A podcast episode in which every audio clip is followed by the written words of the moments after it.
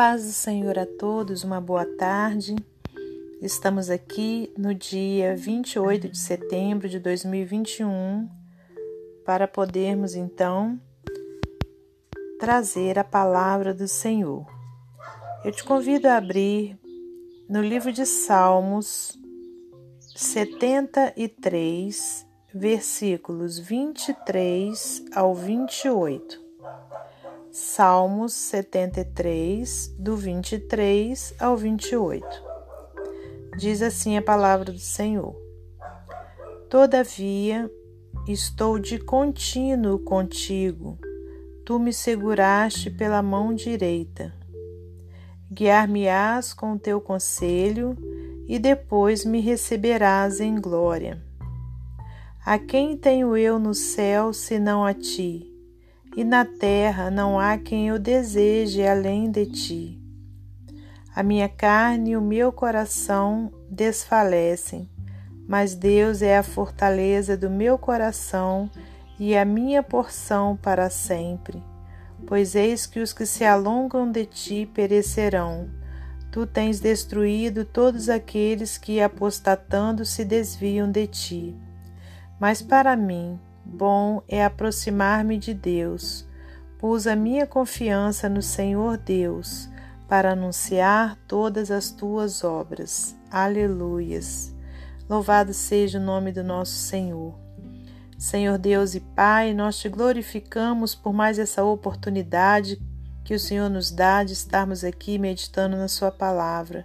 Te peço perdão por meus erros, minhas falhas e meus pecados e te peço que abençoe a todos os ouvintes da Sua palavra, a todos que nessa hora estão, meu Deus, com seus ouvidos atentos, seu coração aberto para ouvir a palavra do Senhor. Muito obrigada, Senhor, pelo fôlego de vida. Que o Senhor repreenda toda ação contrária, meu Deus, contra as nossas vidas, as nossas famílias, parentes, amigos. Que o Senhor nos fortaleça na Sua santa e gloriosa presença. Te louvamos e agradecemos por tudo, para a glória de Deus Pai, Deus Filho e Deus Espírito Santo. Amém. Te pedimos também que o Senhor Repreenda as enfermidades, repreenda o coronavírus em nome de Jesus. Amém. Meus amados irmãos e irmãs, ouvintes da palavra do Senhor, estamos aqui no livro de Salmos, é um livro maravilhoso, né, da Bíblia, é um dos livros, né, maravilhosos da Bíblia. E aqui nós temos um salmo de Asaf, onde o título é A prosperidade dos ímpios faz duvidar da justiça de Deus mas o fim deles a demonstra, né? Então quer dizer, o fim, né, do ímpio vai demonstrar a justiça de Deus.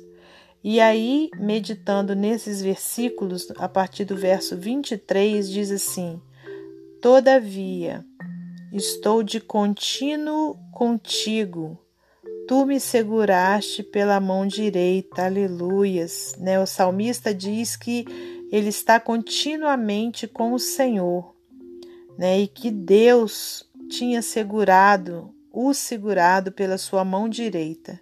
E não é diferente comigo e com você, irmãos. Né? Se a gente continuar com o Senhor, de contínuo com Deus, o Senhor estará sempre segurando pela, no, pela mão direita, aleluias, com a sua mão direita.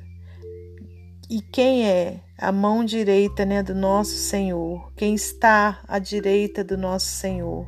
Né, é o nosso Senhor Jesus Cristo, aleluias, né, que está continuamente com aqueles que o buscam, com aqueles que o têm como Senhor e Salvador de sua vida.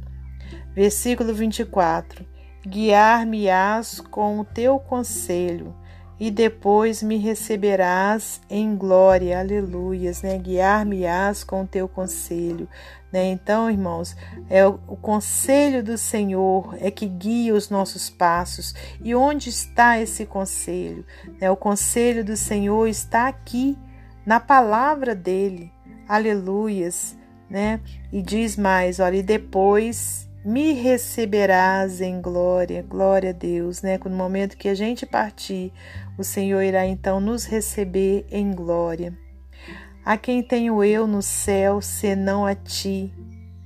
E na terra não há quem eu deseje além de ti. Glórias a Deus. Irmãos, esse é o desejo do, do coração do ser humano, né? É o desejo de estar com Deus, né? Esse é o desejo daquele que entregou sua vida ao Senhor. Então ele, ele, ele sabe né, que não tem ninguém no céu a quem ele deseja não ser Deus e nem na terra. A minha carne e o meu coração desfalecem, mas Deus é a fortaleza do meu coração e a minha porção para sempre. Aleluias. Pois eis que os que se alongam de ti perecerão. Tu tens destruído todos aqueles que, apostatando, se desviam de ti. Mas para mim, bom é aproximar-me de Deus. Pus a minha confiança no Senhor Deus para anunciar todas as tuas obras. Aleluias. Glórias a Deus, né? Que a gente possa ter essa certeza que se a gente estiver de contínuo com o Senhor, Ele estará nos segurando com a sua mão direita, né? E nós precisamos sempre, irmãos, buscar conselho no Senhor, né? Através da sua palavra, através da oração, né? E dizermos, aleluias, né? Que para mim, bom é aproximar-me de Deus e colocar a nossa confiança no Senhor Deus. E para finalizar, para anunciar todas as tuas obras. Amém? Que Deus então possa continuar a falar aos nossos corações em nome de Jesus Cristo, por seu Espírito Santo. E para finalizar esse momento devocional, eu vou ler para você o livro Pão Diário, Sede Espiritual. Os especialistas na área da saúde nos aconselham a tomar pelo menos 2 litros de água todos os dias. Isso pode reduzir o risco de um ataque cardíaco, dá um brilho saudável para nossa pele e nos ajuda a perder peso.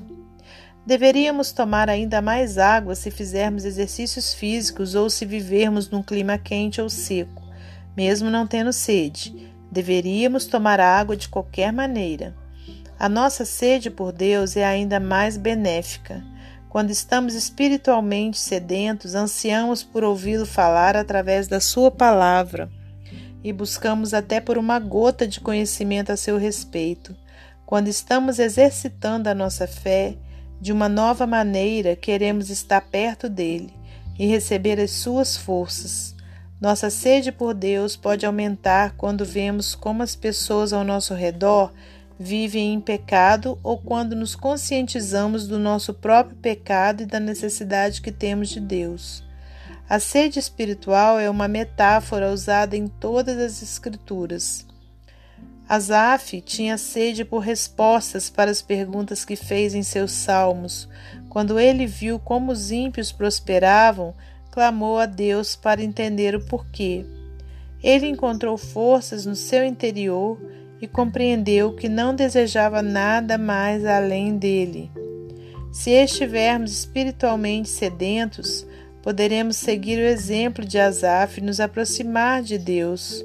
Ele nos satisfará e nos dará ao mesmo tempo uma sede maior por ele. Aprenderemos a ansiar por ele acima de todas as coisas. Aleluias. A sede que nos faz ansiar por Deus só pode ser satisfeita por Cristo, a água viva. Que Deus abençoe você e sua família, que Deus abençoe a mim e a minha família, e até amanhã, se Deus assim permitir.